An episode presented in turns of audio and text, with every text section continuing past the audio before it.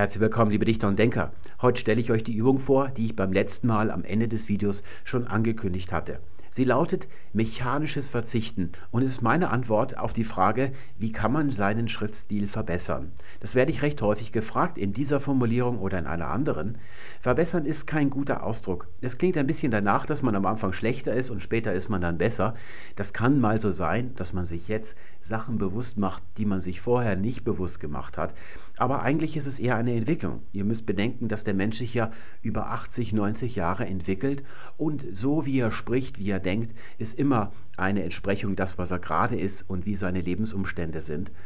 Die Übung richtet sich allerdings gar nicht an Zombies, wie wir sie beim letzten Mal durchgenommen haben, sondern an den Normalfall. Das heißt an euch in eurer ganzen epischen Breite und zoologischen Vielfalt. Mit den Leuten vom letzten Mal habt ihr aber auf jeden Fall eine Sache gemein. Bei all den Beispielen, die wir da so durchgenommen haben, da kann man eine Gemeinsamkeit finden und die gilt auch für euch. Sie alle haben versucht, ihren Stil zu erhöhen. An diesem Motiv besteht kein Zweifel. Jeder versucht beim Schreiben ja was herzumachen, darüber haben wir gesprochen, indem sie etwas von außen dazunehmen. Also zu ihrem Ausdrucksschatz, zu der Möglichkeiten ihres Ausdrucks, etwas von außen, was sie da so gesehen und für gut befunden haben, in ihren Wortschatz hineinzuholen und anzuwenden. Daran ist auch überhaupt nichts auszusetzen grundsätzlich wenn man etwas sieht in der Außenwelt, was einem gut gefällt, dass man sich's merkt, Schriftsteller, die notieren sich das sogar, die haben ein Büchlein oder einige sogar einen Zettelkasten, der alphabetisch geordnet ist. Bei einem richtigen Schriftsteller sollte allerdings zwischen Input und Output eines Ausdrucks etwas Eigenes liegen. Was dann gedruckt wird von ihm, das unterscheidet sich dramatisch von dem, was er da als Inspiration ursprünglich woanders gesehen hat. Oder bei Privatleuten, das kommt immer mal vor, dass man sich einen Ausdruck, dass man den für schön befindet und dann wendet man ihn auch vielleicht zwei, dreimal am Tag an. Es geht dann aber meistens nur ein paar Tage lang so und dann bekriegt man sich wieder ein. Das ist also alles nicht schlimm. Allerdings ist das nicht der Weg, wie man seinen Stil verbessern kann. Das ist das Problem.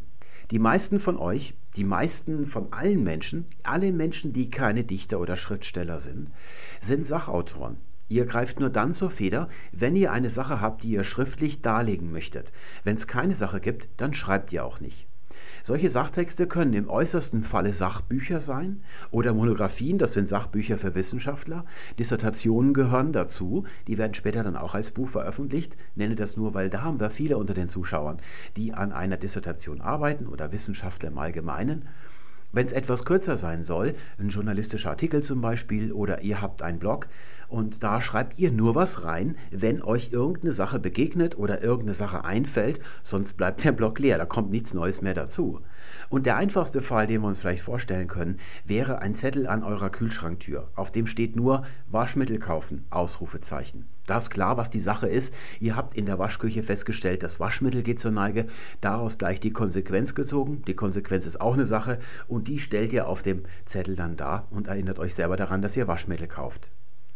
Bei den meisten Gebrauchstexten im Alltag, nicht nur bei den Zetteln an der Kühlschranktür, sondern auch all das, was man so im Beruf, im Büro schreibt, auch das, was man vielleicht sogar veröffentlicht, so kurze Texte in einem Blog oder auch Meldungen in der Zeitung, da reicht es völlig aus, dass man die Sache so beschreibt, wie sie einem eben entgegentritt. In diesem Falle haben wir hier einen Würfel und der ist jetzt gerade schon mal vor der Sendung gefallen. Er zeigt uns eine Seite und jetzt reicht es völlig aus, wenn ich zumindest die Vorderseite. Eine Linie reicht nicht aus, aber wenn ich jetzt noch die drei anderen Linien der Vorderseite zeichne, dann ist das eine durchaus angemessene Darstellung. Bei einer Doktorarbeit reicht das nicht, da muss man in die Tiefe gehen.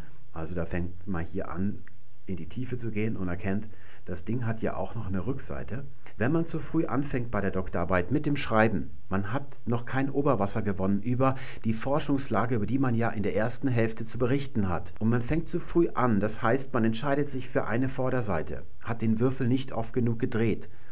Und es stellt sich nachher heraus, dass das gar nicht die Vorderseite ist. Aber man hat nun mal schon mal mit dem Schreiben angefangen. Und weil die Leute keine Profis sind im Schreiben, die solche Arbeiten verfassen, ziehen Sie nicht die Konsequenz, dass Sie nochmal von vorne anfangen. Das würde ich jetzt als Schriftsteller dann tun, wenn ich das erkenne, sondern machen weiter Und dann wird es da hinten, da wo es flach ist, wo man gar nicht mehr genau hinsieht, dann also in den Fußnoten, in den Nebensätzen und so weiter, da wird es dann wahnsinnig durcheinander oder viel. Man blickt dann selber nicht mehr durch als Verfasser, vielleicht gerade noch während man geschrieben hat, aber fünf Jahre später kapiert man seine eigene Doktorarbeit nicht.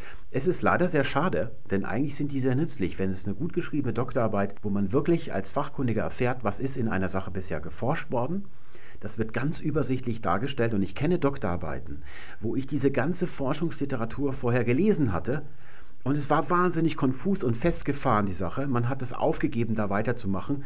Und dann schreibt einer eine Doktorarbeit, wo er das auf 50 Seiten darstellt. Das geht runter wie Butter. Und dann bringt er eine eigene Hypothese, die in eine völlig neue Richtung geht und eine Lösung bringt von Sachen, die vorher total festgefahren gewesen sind. Ein Traum. Das wäre eine ideale Doktorarbeit.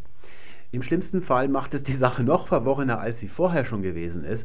Und das ist schade. Und das passiert immer dann, wenn man zu früh mit dem Schreiben anfängt. Und jetzt schließt mal die Augen für eine Sekunde und macht sie wieder auf und schaut euch die Zeichnung nochmal an. Man kann durchaus sagen, dass meine Darstellung der Sache angemessen ist. Ich habe einen Würfel gesehen, also habe ich einen Würfel gezeichnet. Im Alltag ist das durchaus angemessen. Man kann aber auch sagen, dass ich ein Opfer der Zwangsläufigkeit der Sache geworden bin. Wo ich Kanten gesehen habe, habe ich Kanten gezeichnet und irgendwann war ich dann fertig. Da hatte ich dann alle Kanten gezeichnet. In echt oder in der Wirklichkeit da würde das bedeuten, dass ich als Autor, als Sachautor, automatisch zwangsläufig die Ausdrücke aus dem Repertoire raushole, das ich da so habe, das da ausgelöst wird von der Sache, die ich da gerade sehe und beschreiben will und kann mich außerhalb dieser Sache, da bleibt ja nicht viel Spielraum. Hier ist der Würfel noch und da unten ist schon nicht mehr Würfel, also mache ich hier eine Linie hin.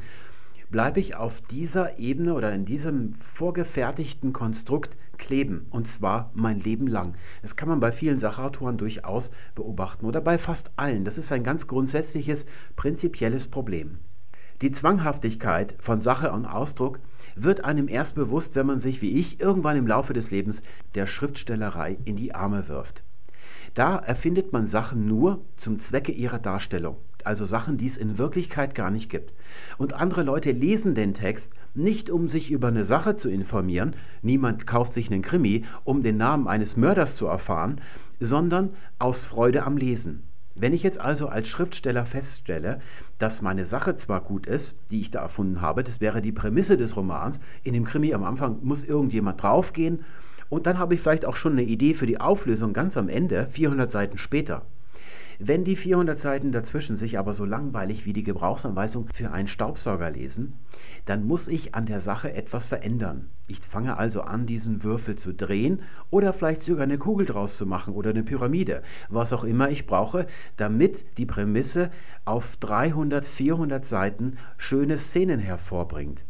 In der Schriftstellerei steht also die Darstellung über der Sache. Es ist eine andere Kausalität zwischen Sache und ihrer Darstellung. Würde ich mich jetzt selber der Zwangsläufigkeit der Sache hingeben, dann würde ich euch empfehlen, einfach mal so eine Sache zu erfinden, also eine erfundene Geschichte zu schreiben über eine Sache, die ihr nur zum Zwecke der Darstellung erfunden habt. Aber das kann man vergessen, das würde kläglich scheitern. Man sollte grundsätzlich immer nur Texte schreiben, die man entweder unbedingt schreiben will, wo es einen drängt, man hat eine Sache, die man äußern möchte, oder muss im Büro zum Beispiel, da muss man irgendeinen Text schreiben, bleibt einem keine andere Wahl. Und da setzt meine Übung an. Sie bringt dieselbe Erkenntnis, die man von alleine in der Schriftstellerei gewinnt, aber sie wird forciert. Denn genau dieses auslösende Moment fehlt ja den Sachtexten und das wird hier durch einen formalen Zwang euch selber aufgelegt. Das ist also der Trick an der ganzen Sache. Meine Übung ist sehr einfach das Prozedere oder das Regelwerk ist ganz einfach und bleibt immer gleich, aber die Übung lässt sich unendlich variieren. Man sucht sich jedes Mal was anderes raus, was man sich da so vornimmt. Und wir nehmen uns jetzt mal das Kettenbeispiel aus der letzten Sendung vor. Das war das Anführungszeichen. Ihr sucht euch jetzt also aus eurem Repertoire einen Text, in dem es Anführungszeichen gibt. Es geht nicht um die Frage, ob die Anführungszeichen richtig, falsch, sinnvoll oder sinnlos sind. Das spielt überhaupt keine Rolle. Ihr sucht nur einen Text, der Anführungszeichen enthält, öffnet die Datei in Word und dann löscht ihr diese Anführungszeichen ersatzlos raus. Nicht eines nach dem anderen. Ihr geht die also nicht durch, so wenn man seine Wohnung ausmistet und dann jeden Gegenstand in der Hand hält und dreht, ob man ihn wirklich wegschmeißen will. So macht man das nicht, sondern ihr ersetzt jedes öffnende und schließende Anführungszeichen durch nichts. Und dann druckt ihr diesen Text aus und lasst ihn mal schön zwei Wochen liegen. Wenn ihr euch dann den Text vornehmt, werdet ihr bei vielen Stellen, wo ursprünglich mal Anführungszeichen gestanden haben, gar nicht auf die Idee kommen, sie wieder einzufügen. Was wir vorher als die Zwangsläufigkeit des Anwesenden erkannt haben, was schon geschrieben ist, das zieht man nicht in Zweifel, das verkehrt sich jetzt in die Zwangsläufigkeit des Abwesenden. Wo ihr aber doch auf die Idee kommt oder wo ihr hängen bleibt am Text und sagt, naja, da haben wohl ursprünglich mal Anführungszeichen gestanden, was da jetzt steht, das kann man so nicht lassen, das würde man nicht verstehen oder man würde beim Lesen dran hängen bleiben, da dürft ihr die Anführungszeichen nicht wieder einsetzen. Das ist der Gag an der Übung sondern ihr müsst die Stelle umformulieren. So lange, bis sie in Ordnung ist, nach eurem Ermessen, ohne dass Anführungszeichen wieder eingesetzt werden. Am Ende, das kann ich schon mal vorweg sagen, wird der Text frei sein von allen Anführungszeichen. Es wird kein einziges darin stehen. Und das, was ihr dann in der Hand haltet, was alles umformuliert ist, wird die Urfassung des Textes in seiner Güte dramatisch übertreffen. Das ist die ganze Übung und ich kann euch versprechen, sie frommt starke Wunder. Die lockt Sachen aus euch hervor, das ist nämlich der Trick.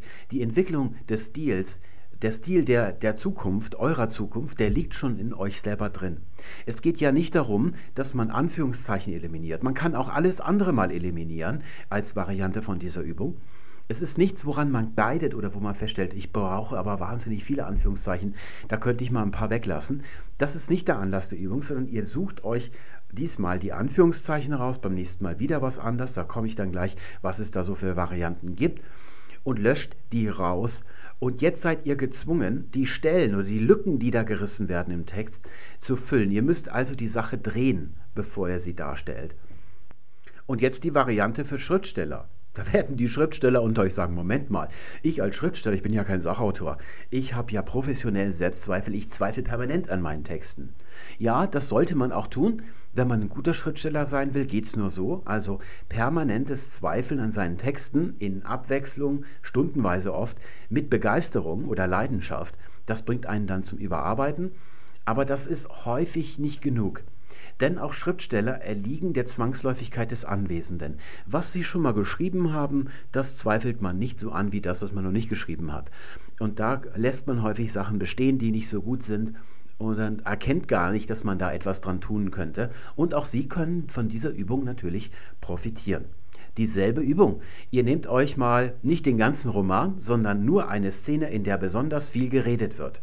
Und da löscht ihr dann mal alle Gänsefüßchen raus. Ersatzlos.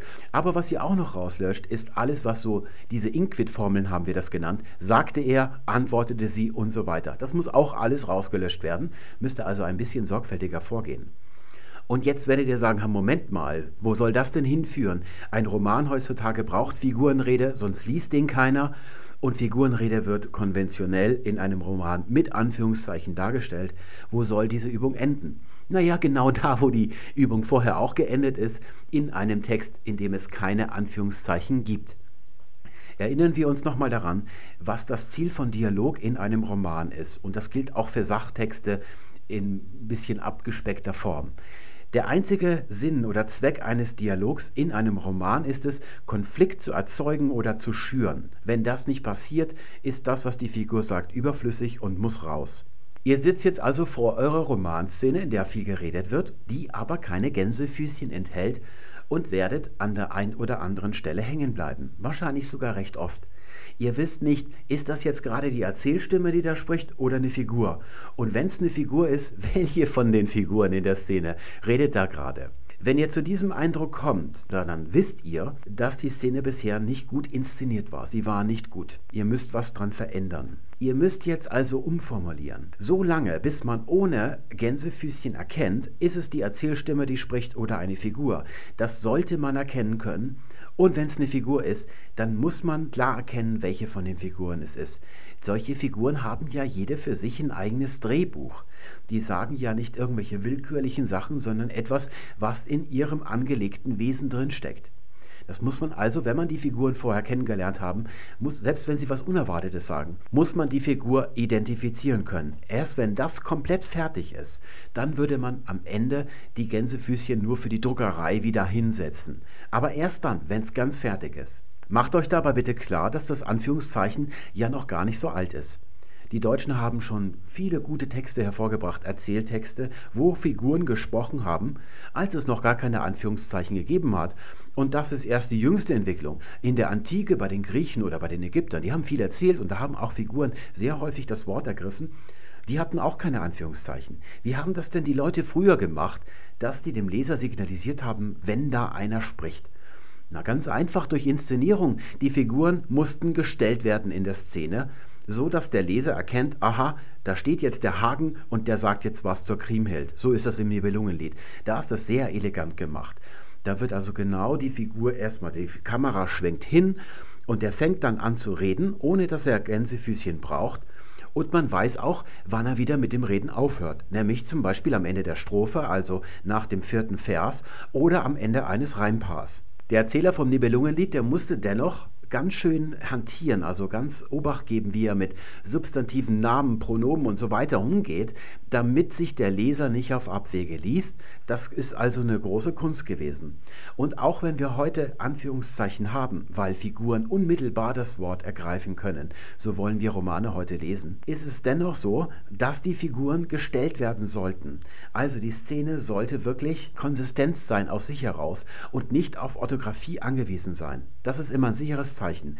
Wenn man orthografisch was deichseln muss, damit man es überhaupt versteht, dann ist das ein Hinweis darauf, dass man umformulieren muss, szenisch oder im Ausdruck. Wenn man alle Anführungszeichen streicht, dann kann man auch gleich als weitere Variante alle Satzzeichen mal rauslöschen aus dem Text.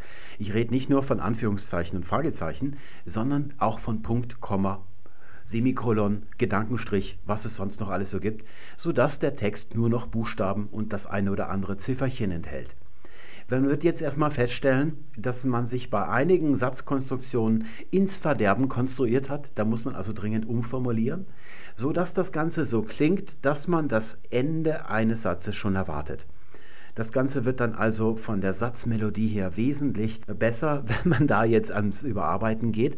Und zweitens ist man natürlich gezwungen, wenn da nur noch Wörter stehen, aber keine Hilfszeichen mehr, sich die Wörter mal anders anzusehen. Und zwar am besten so, wie Hemingway das gemacht hat, als würde er diese Wörter zum ersten Mal sehen. Und keine Attitüde, der ihr vielleicht schon mal anheimgefallen seid, oder keine dumme Sache, auf die ihr euch, ohne das genau zu bemerken, eingelassen habt, kann diesen Blick standhalten standhalten. Es spielt keine Rolle, wer ihr seid, was ihr alles schon so geschrieben habt und gelesen habt, wie vorzüglich euer Geschmack ist oder wie schlecht euer Geschmack bisher gewesen ist. All das spielt keine Rolle. Diesen Blick, diesem schonungslosen Blick, was ist da tatsächlich vorhanden in meinem Text, dem kann keine Attitüde standhalten. Diese beiden Varianten der Übung sind schon recht aufwendig, wenn ich davon umformulieren spreche. Das klingt kurzweilig, aber tatsächlich muss man dann manchmal, wenn man nicht wieder das Zwangsläufige einsetzen darf, ganz schön rumprobieren, bis man was hat, was einen so befriedigt. Und da findet man ganz viele tolle Sachen, die schon in einem geschlummert haben. Muss also nicht von außen was dazu holen. Das bringt also nicht so viel. Das Verzichten, das ist das, was einen weiterbringt. Wenn man im Alltag nicht so viel Zeit hat und mal schnell die Übung machen möchte, dann kann man zum Beispiel nicht nur alle Adverbien, die gehören ohnehin raus, sondern auch alle Attribute. Adjektive sind Attributwörter und Relativsätze sind Attributsätze. Also alles raus, was einen Satz nicht in seinem Wesen verändert. Der wird einem danach ziemlich karg vorkommen, aber diese Kargheit ist nur die Entzugserscheinung, weil ihr bisher immer ordentlich reingebuttert und ausgeschmückt habt. Wenn ihr da das erstmal akzeptiert, da wird also häufig gar nichts ersetzt, sondern da bleibt einfach die Leere und vielleicht ein bisschen länger wartet als zwei Wochen oder den Text mal einem anderen äh, zum Lesen gibt, da wird feststellen, dass der irgendwie höher steht, der ist verdichtet. Der wird ihn mit einer anderen Aufmerksamkeit lesen als das ganze Zeug, was wir so im Alltag runterschreiben. Das ist das Geheimnis von Leuten wie Martin Luther oder Shakespeare. Mal abgesehen davon, dass sie auch gute Ideen hatten, das ist natürlich immer auch Voraussetzung. Der Grund, warum Shakespeare nicht so klingt, als hätte er auf Englisch geschrieben, sondern als hätte er die englische Sprache erfunden, sodass man sich, wenn man Shakespeare liest, fragt, was haben denn eigentlich die Leute in England vorher für eine Sprache gesprochen? Oder bei Luther das gleiche mit Deutsch. Das klingt genau wie bei Shakespeare, gut verständlich. Es ist keine ferne Sprache, keine künstliche Sprache, in die man sich reinlesen muss. Es ist tatsächlich die Sprache der Leute, die zu den Lebzeiten dieser beiden gelebt haben. Sie haben sich also angeschaut, wie reden die Leute draußen in der Gasse oder auf dem Felde und so haben sie geschrieben. Aber dennoch klingt es nicht so. Es klingt zwar verständlich, aber irgendwie nicht von dieser Welt. Und das liegt daran, dass sie alles Gewöhnliche rausgestrichen haben. Und die Gewöhnlichkeit vieler Texte liegt in der Ausschmückung. Also, dass da Sachen drin sind, die eigentlich gar nicht rein müssten, auf die man gut verzichten könnte. Und das ist das was aus schönem Deutsch hervorragendes Deutsch macht, also etwas, was herausragt. Wenn ihr schon mal die Relativsätze rauskürzt, dann könnt ihr eigentlich auch an einem schönen langen Wochenende mal alle Nebensätze rauskürzen. Sämtliche Nebensätze. Vor allem die Das-Sätze, die kann man rauskürzen. Das passiert gerade bei Sachtexten häufig, dass man sich in so eine Das-Satz-Falle, dass man sich da so verfängt. Das Sätze sind ja Inhaltssätze. Sie geben den Inhalt von etwas an. Und was dann im Das-Satz steht, ist formal untergeordnet, also ein Gliedsatz. Und es ist häufig dann von irgendeinem Wort wie Aussage, Tatsache abhängig, das selbst leer ist und erst der Das-Satz gibt dem Ganzen dann einen Inhalt, sodass das Wesentliche untergeordnet ist und das Oberflächliche, die oberste Ebene der Hierarchie eines Satzes, die ist eigentlich ziemlich leer. Eines der größten Probleme für Sachautoren ist, dass sie sich bei ihrem Text selbst im Weg stehen. Das ist eine Sache, aus der sich auch wer anfängt zu schreiben, also Romane zum Beispiel, erst befreien muss, dass man sich nicht selbst im Wege steht. Viele scheitern daran, sie kommen über diese Hürde nicht hinweg. Und ich zeige es euch an einem einfachen Beispiel. Wenn ihr mal bei Spiegel Online, Zeit Online unter den Artikeln euch die Kommentare anseht, da werdet ihr feststellen, dass viele Leute anfangen mit Ich denke, Komma und all das, was sie so denken zu der Sache, das ist dann der Nebensatz von Ich denke, ist dann davon abhängig, sodass dieses Ich, das steht vor allem, was sie so als Inhalt von Gedanken haben. Dabei ist es ja ohnehin klar, wenn da jemand was hinschreibt, dass es seine Gedanken sind, was soll es denn sonst sein? Ein anderes kleines äußerliches Symptom dieses Problems ist die leere Occupatio. Die findet man häufig in Blogs. Folgende Konstruktion. Der Autor bringt einen Gedankengang, eine Argumentation, dann endet der Satz und dann geht es weiter mit klar, Komma. Und dann kommt ein weiterer Text.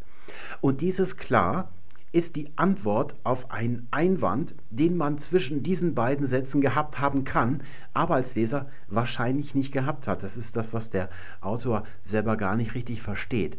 Occupatio ist ein klassisches Stilmittel der Rhetorik.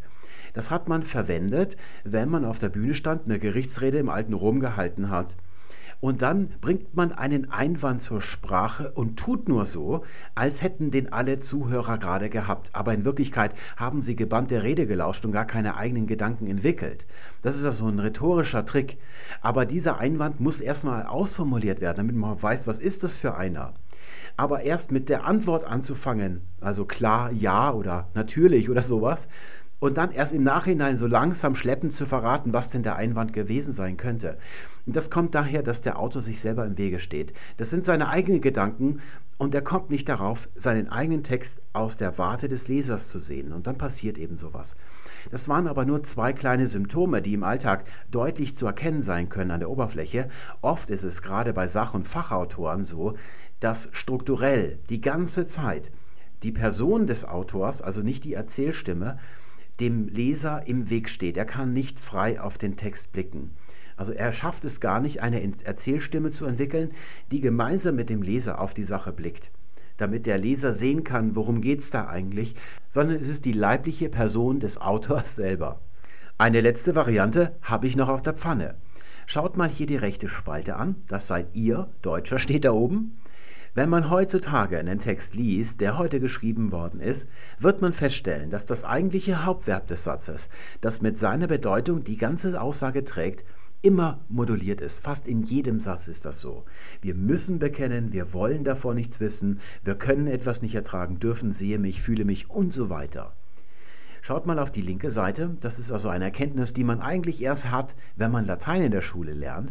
So hätte ein Römer in der Antike die Welt in Worte gefasst. Er schwankte zwischen zwei möglichen Zuständen. Entweder tat er etwas oder er ließ es bleiben. Und dann hat er es meistens verschwiegen, hat er gar nicht drüber geredet.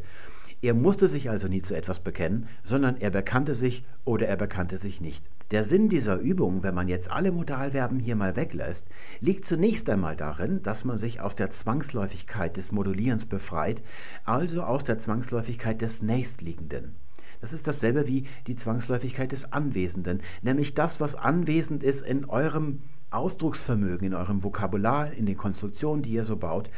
Da schwimmt immer etwas an der Oberfläche und nach dem greift ihr. Er greift gar nicht tiefer hinab ins Wasser, sondern ihr nehmt das erstmöglichste, was euch so in die Finger kommt. Das zieht ihr raus. Und das ist dann eben das, was wir hier auf der rechten Seite sehen können. Das wäre die erste Erkenntnis oder das erste, was wir gewinnen, dass wir uns aus dieser Zwangsläufigkeit befreien. Da geht's los. Und jetzt haben wir den freien Blick auf das, was noch übrig ist.